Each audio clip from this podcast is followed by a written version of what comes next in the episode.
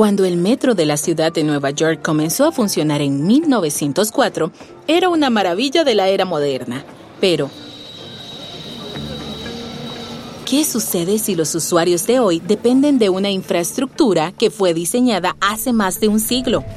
Los trenes van repletos y a menudo se retrasan. Cada año el metro de Nueva York realiza 2 mil millones de recorridos y ya a nadie le sorprende. Estamos atados a una infraestructura antigua que se está desmoronando y tenemos que buscar formas nuevas e inteligentes de lograr que funcione.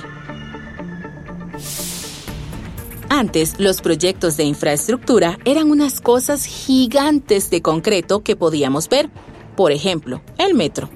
Y gracias a su presencia física, era muy evidente cuando se averiaban. Las carreteras se agrietan, los postes telefónicos se caen, sabemos cuándo necesitamos arreglarlas. Para poder sincronizar nuestras vidas actuales con la infraestructura antigua, se necesitan grandes esfuerzos.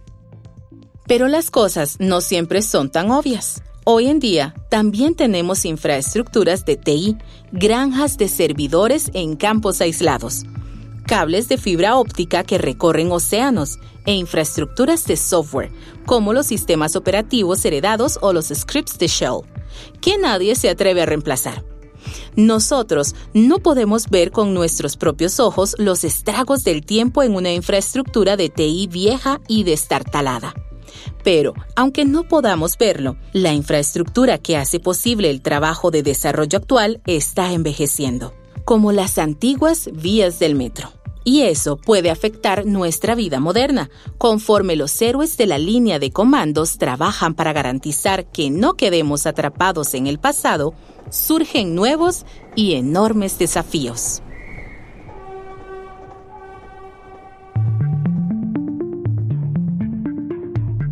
Este es el quinto episodio de nuestro recorrido de la temporada por el mundo de los lenguajes de programación.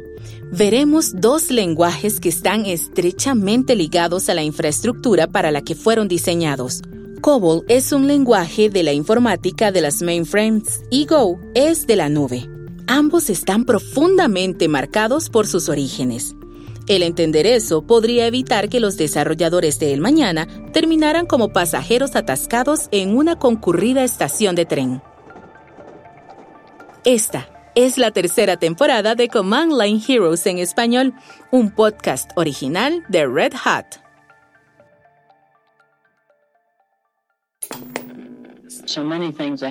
Hay muchas cosas que hacer, pero necesitamos una gran cantidad de información, correlacionada y de fácil acceso este es solo el principio.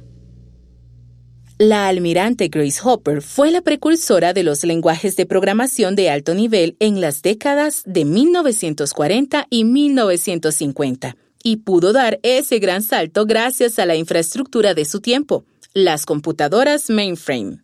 Hi, my name is Chris Short. Hola, me llamo Chris Short. Chris es gerente principal de marketing de productos en Red Hat y además le encanta la historia. La almirante Hopper en los años 40 creó Flowmatic y en general se le considera la abuela de Cobol, que fue revolucionario en ese momento. Se podía simplemente decir, pues vamos a ponerlo en la mainframe o oye, vamos a guardarlo en la mainframe. Fue un cambio importante. De repente, tienes este lenguaje independiente de la máquina, COBOL, que se originó en el entorno de mainframe. Comenzaron a abrirse las posibilidades. Cobol les dio a todas las empresas la capacidad de decidir que, en lugar de ocupar una sala llena de personas con lápices, papeles, calculadoras y reglas de cálculo, podían ocupar solo media sala con una mainframe.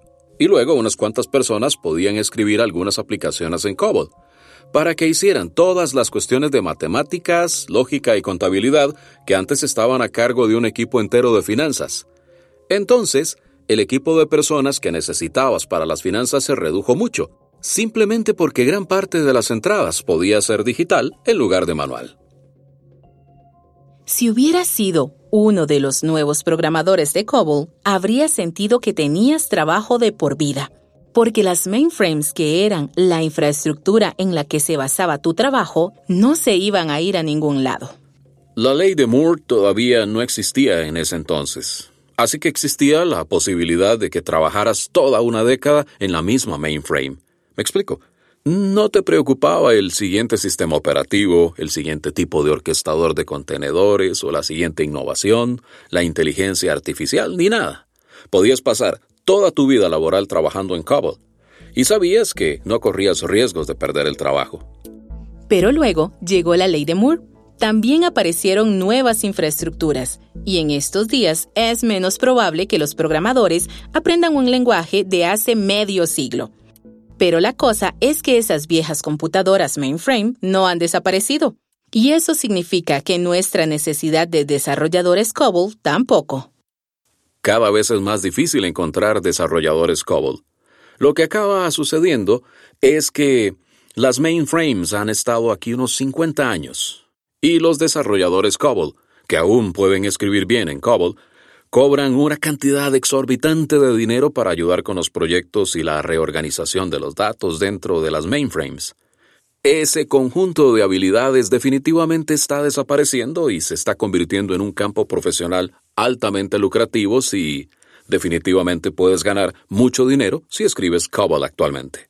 Sobre todo en las industrias de fabricación y finanzas. No se puede dejar de usar toda esa infraestructura que se dispuso hace décadas. Todo el trabajo del mundo está lleno de código heredado. Sería un gran error ignorar esa antigua infraestructura y los lenguajes ligados a ella. Sería muy difícil refactorizar las 200 mil millones de líneas de código que andan por ahí dando vueltas. No, yo no creo que vaya a desaparecer de nuestras vidas, estoy seguro. Chris Short es gerente principal de marketing de productos en Red Hat. Quiero dar un ejemplo real del argumento de Chris. No sé si sabes que COBOL está integrado en el 95% de todas las transacciones de los cajeros automáticos. Así de ligados estamos a este lenguaje. Y aunque se use tanto, el programador COBOL promedio no es precisamente más joven que el lenguaje en sí tiene entre 45 y 55 años, porque a los principiantes no les interesa. Por eso quiero presentarles a alguien. Hi, my name is Ritika Trika. Hola, me llamo Ritika Trika. Ritika es escritora de tecnología y solía trabajar para HackerRank y le interesa muchísimo COBOL y el que la gente suponga que es una especie de vestigio inútil de la época de los mainframes. Los desarrolladores de hoy en día no están pensando en COBOL. Ojos que no ven, corazón que no siente. Pero esa podría ser la receta del desastre. Actualmente todavía hay muchas empresas que dependen de un gran volumen de líneas de código COBOL. Se generan al menos 1.500 millones de nuevas líneas de código en COBOL al año. Y yo creo que cuando observas las industrias específicas es muy interesante. Hay como 50 millones de líneas de código en el Servicio de Impuestos Internos de los Estados Unidos y en el mismo país hay 60 millones de líneas de código en la Administración del Seguro Social. Y sucede que dichos organismos manejan parte de la información más importante y confidencial de nuestros días. Así que al dejar de alimentar y mantener estas mainframes, podríamos generar un desastre. Así que, si no podemos escapar de nuestra vieja infraestructura ni tampoco podemos usar una varita mágica para reconstruir todo el universo de las mainframes, ¿qué hacemos? ¿Cómo hacen los programadores que a veces solo piensan en el futuro para empezar a aceptar el pasado? Tenemos que comenzar por abordar el problema sin rodeos. Sí, pues las generaciones más jóvenes van a tener que aprender a usarlo, o si no, se necesita algún tipo de modernización de las mainframes. En cualquiera de los casos, el problema no se va a ir. Por eso es importante COBOL. No está fácil. Según Rítica, hemos ignorado el problema mucho tiempo. Reemplazar miles de millones de líneas de COBOL sería muy caro, difícil y el riesgo sería altísimo. Es un código fundamental, como podemos ver con el caso del Seguro Social y la información financiera, y COBOL se diseñó específicamente para los grandes volúmenes de transacciones. Grace Hopper lo diseñó para las transacciones comerciales en la década de los 60, y desde ese entonces la mentalidad ha sido de si no está descompuesto, no lo arregles. Así que ya llegamos a un punto en que tenemos décadas de altos volúmenes de datos valiosos que se ejecutan en COBOL. De cierto modo, Rítica está pidiendo un cambio cultural. un cambio de actitud sobre lo que se pone de moda y lo que pasa de moda. A medida que el mundo del desarrollo comienza a forjarse un pasado cada vez más largo, tenemos que estar más en contacto con nuestra propia historia. No nos podemos escapar de la infraestructura cuando envejece. Y eso quiere decir que tampoco podemos olvidarnos de la historia de los lenguajes. Se necesita hacer algo. Cuando estaba en HackerRank, vi de primera mano cuántos bancos e instituciones financieras necesitan desesperadamente desarrolladores COBOL. El problema no va a desaparecer. Así que yo creo que o hacemos algún tipo de modernización de los sistemas o tenemos que seguir capacitando gente e incentivándola. Yo personalmente creo que COBOL va a volver a ponerse de moda, porque en serio, ¿qué va a pasar cuando todos los desarrolladores COBOL se jubilen y las generaciones nuevas no sepan usarlo? Algo tiene que pasar, ¿no? Se necesita un cambio más sistemático e institucionalizado para poder alejarnos de COBOL y pasar a las nuevas infraestructuras basadas en la nube. Ritika Trika se dedica a escribir artículos de tecnología y vive en San Francisco.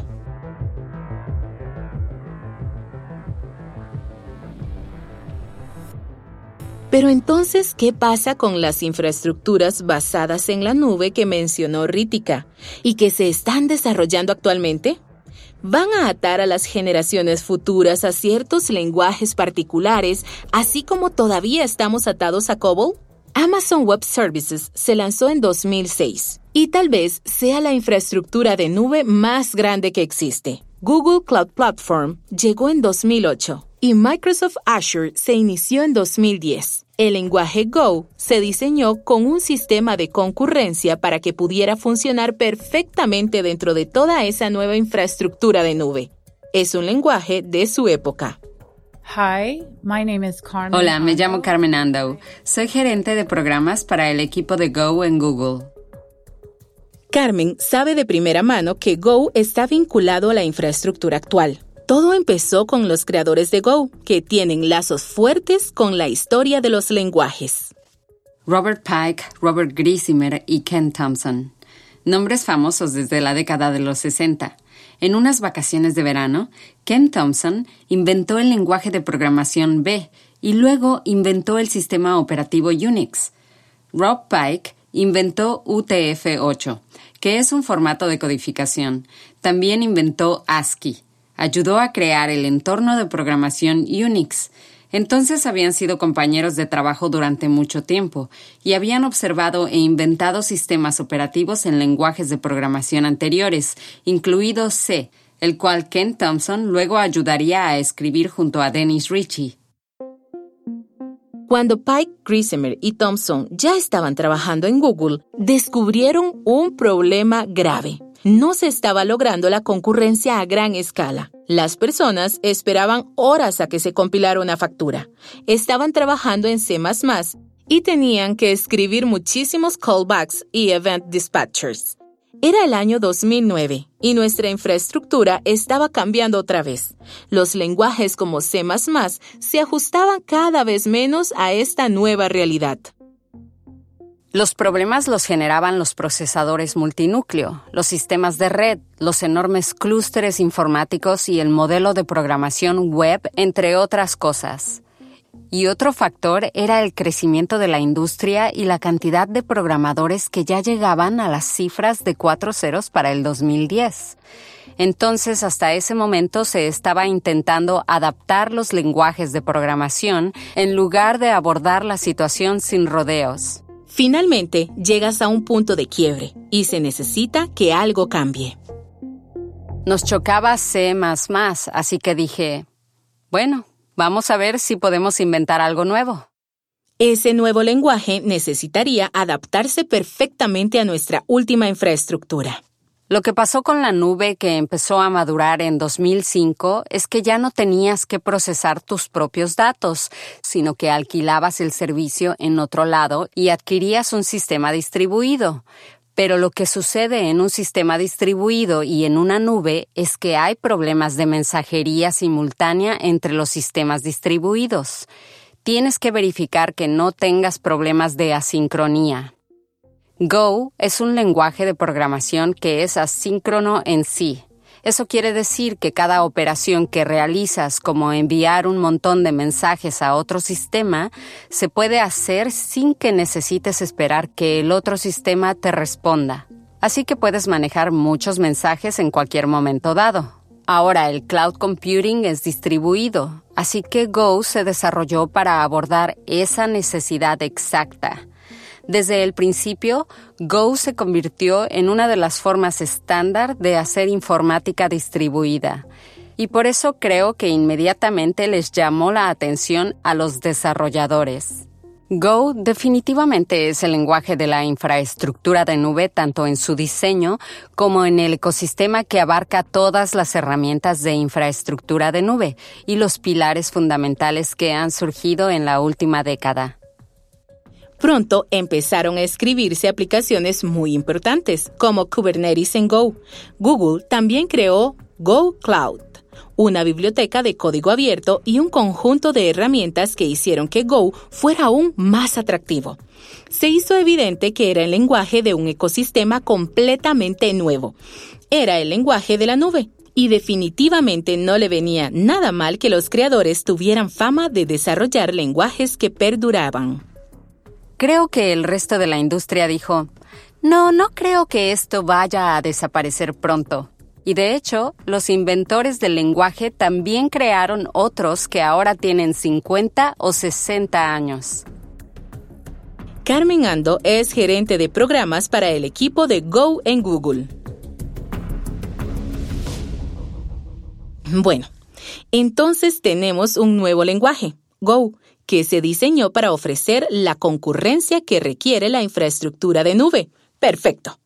Y ahora sabemos que los lenguajes de los diseñadores de Go tienden a durar medio siglo. Eso también está perfecto. Pero mi pregunta es, ¿qué va a pasar en 50 años cuando Go se parezca más a COBOL? ¿Qué va a pasar cuando haya código Go heredado por todos lados que solo los desarrolladores senior entiendan? Estaremos preparados para el momento en que la infraestructura de nube actual comience a volverse obsoleta. Lo que COBOL y las mainframes nos han enseñado nos va a ayudar a diseñar un futuro mejor para Go y la nube. Afortunadamente, encontré a la persona ideal para plantearle esas preguntas. Con eso, continuamos.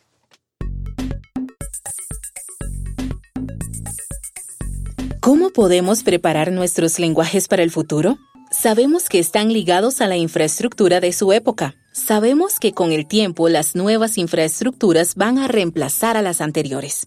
Entonces, ¿qué estamos haciendo hoy para que las cosas sigan funcionando sin problemas mañana? Uh, me llamo Kelsey Hightower, trabajo en Google, eh, soy Developer Advocate y me dedico a convertir las tecnologías abiertas en productos para Google Cloud. Kelsey dedica mucho tiempo a pensar en el futuro de la programación.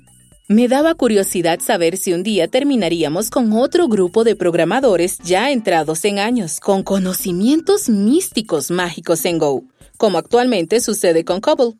¿Estamos al menos haciendo planes para ese futuro a largo plazo? Kelsey y yo nos pusimos a averiguarlo y así sucesivamente. Eh, ah, pero al pensar en algunos de los nuevos desafíos actuales, como lidiar con Internet, eh, con la red, con muchos usuarios, con cientos de miles de usuarios simultáneos, eh, con diferentes conjuntos de computadoras y distintas arquitecturas, ah, al pensar en esos nuevos casos de uso, dan ganas de un nuevo lenguaje. por ejemplo, JavaScript es para la web. Así que no se trata de reacondicionar COBOL para que podamos usarlo para programar la web. Actualmente tenemos muchos lenguajes que ya están bien establecidos y, todos ellos están sumamente concentrados en su especialidad. Entonces, en ese caso, debemos fomentar el que la gente vuelva a COBOL si estamos desarrollando nuevos lenguajes altamente especializados para los nuevos problemas, pero COBOL sigue entre nosotros, hay que alentar a los programadores para que aprendan a usarlo para poder mantener nuestro código heredado. Pues ese va a ser el desafío que enfrenten las empresas, ¿no?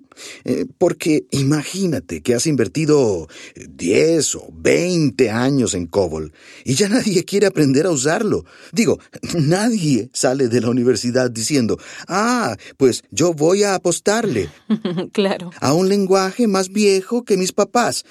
Entonces, en esa situación hay que preguntarse, ¿cuál es el riesgo de seguir con COBOL?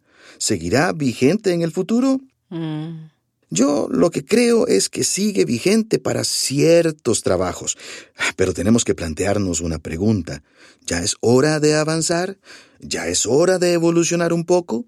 Si tu empresa todavía tiene miles y millones de líneas en COBOL, necesitas contratar a todos los programadores que conozcan el lenguaje. Em, pero tal vez hay que pensar en qué pueden aprender los demás lenguajes de COBOL para que incorporen parte de sus funciones y sus bibliotecas. La vida después de COBOL sería un gran proyecto de infraestructura. En mi analogía del metro de Nueva York, eso implicaría reemplazar cada túnel subterráneo, entonces me dio curiosidad saber si podíamos anticipar esos problemas e incluso facilitarnos la vida en el futuro. Si comparamos la nube con las mainframes, vamos a terminar en la misma situación con bases de código heredado que utilizan lenguajes algo antiguos pero muy estables y vamos a tener que decidir si seguimos adelante o nos quedamos como estamos. Pues eh, lo que distingue a la nube es que no es de un solo proveedor, ¿no? Muchos proveedores de servicios en la nube generalmente combinan conjuntos de tecnología que te permiten tener el lenguaje de programación y los paradigmas de programación que tú escojas, mm, ya sea los uses por eventos o como servicios web basados en HTTP. Entonces, eso significa que puedes elegir qué lenguaje vas a usar para enfocarte en lo que se resuelve. Así que los datos siempre entran y salen, pero tú eliges cómo se procesan. La mainframe solo tenía una interfaz principal, ¿no? O sea, si escribes un trabajo, lo tienes que enviar de cierto modo, supervisarlo de otro modo y luego lanzarlo de otro modo distinto. es muy limitante en sí. Mm. Si piensas en algunas de las mainframes nuevas, son compatibles con algunas de las tecnologías más recientes. Así que, incluso en el mundo de las mainframes, empiezas a ver la ampliación de los lenguajes de programación que puedes utilizar para ejecutar tus trabajos. Entonces empezamos a preguntarnos, mm, eh, bueno, Ahora que ya tengo una nueva opción, ¿en qué momento debo dejar de usar este paradigma de programación específico?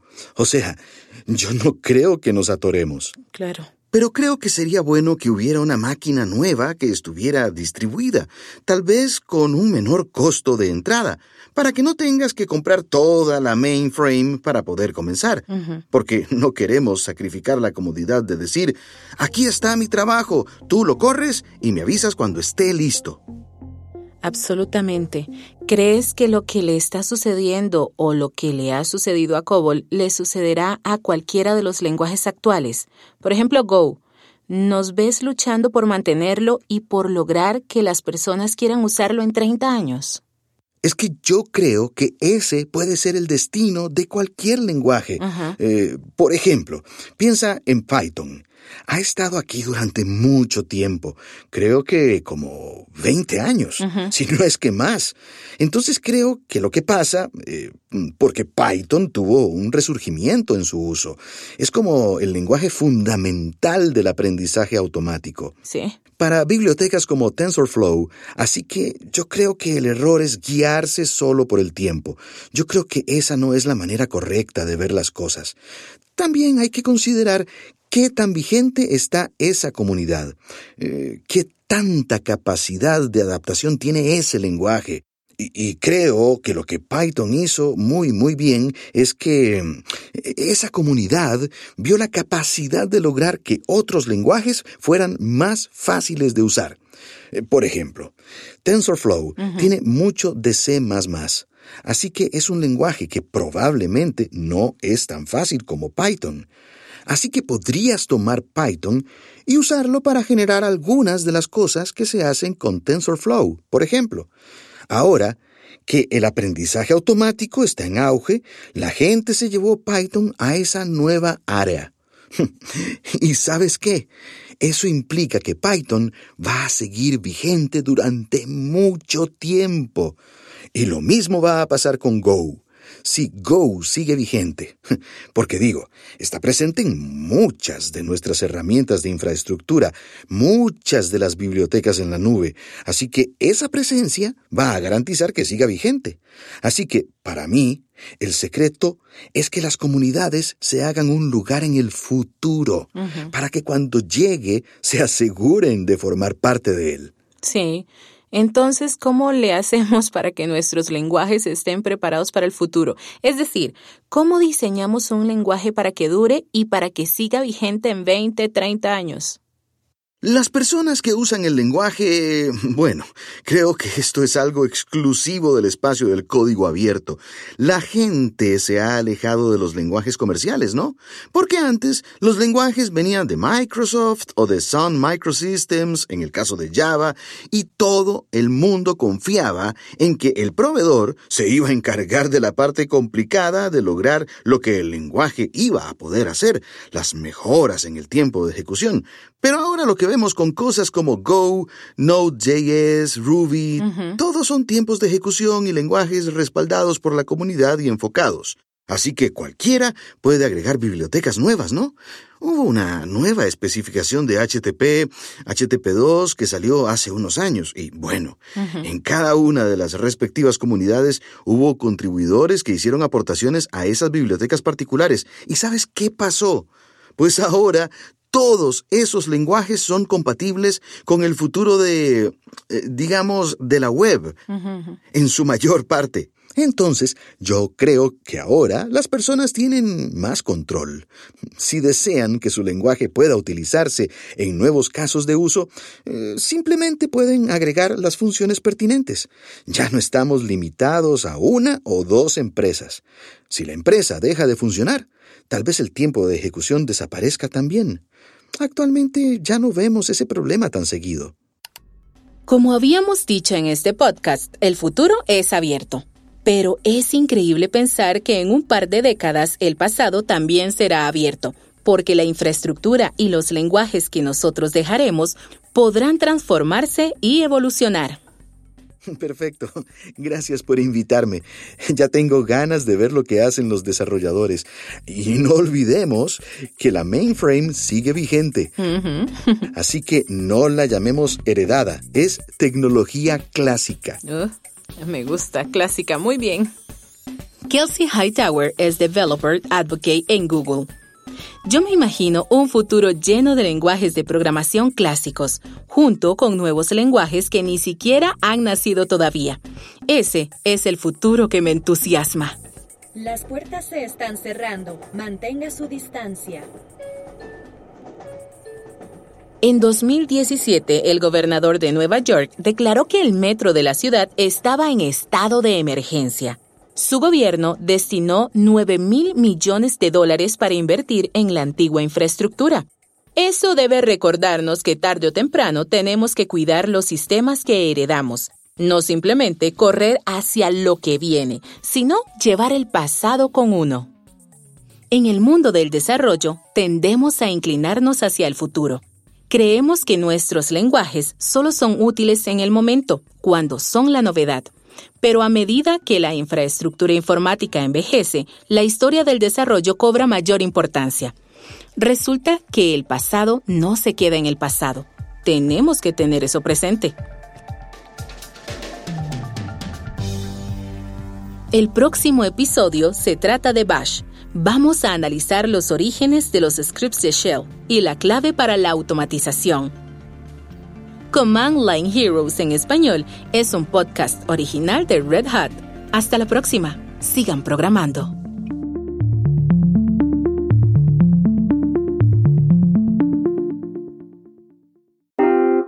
Hi, I'm Mike Ferris, Chief Strategy Officer at Red Hat. And as you might expect in my role, I get a lot of questions about AI, particularly about foundation models. Now, don't get me wrong, those are important, but they're not the whole story. Whether you're using a commercial model or an open source one, you're going to need to fine tune or augment models with your data for your use case. And you need a common platform for that where data scientists, app developers, and ops teams can all collaborate, especially as you start to scale. And then this is iterative. It's rinse and repeat. So really, it's about making that fast path from idea to model to production and back again. And that's what Red Hat OpenShift AI does. Head to redhat.com to learn more.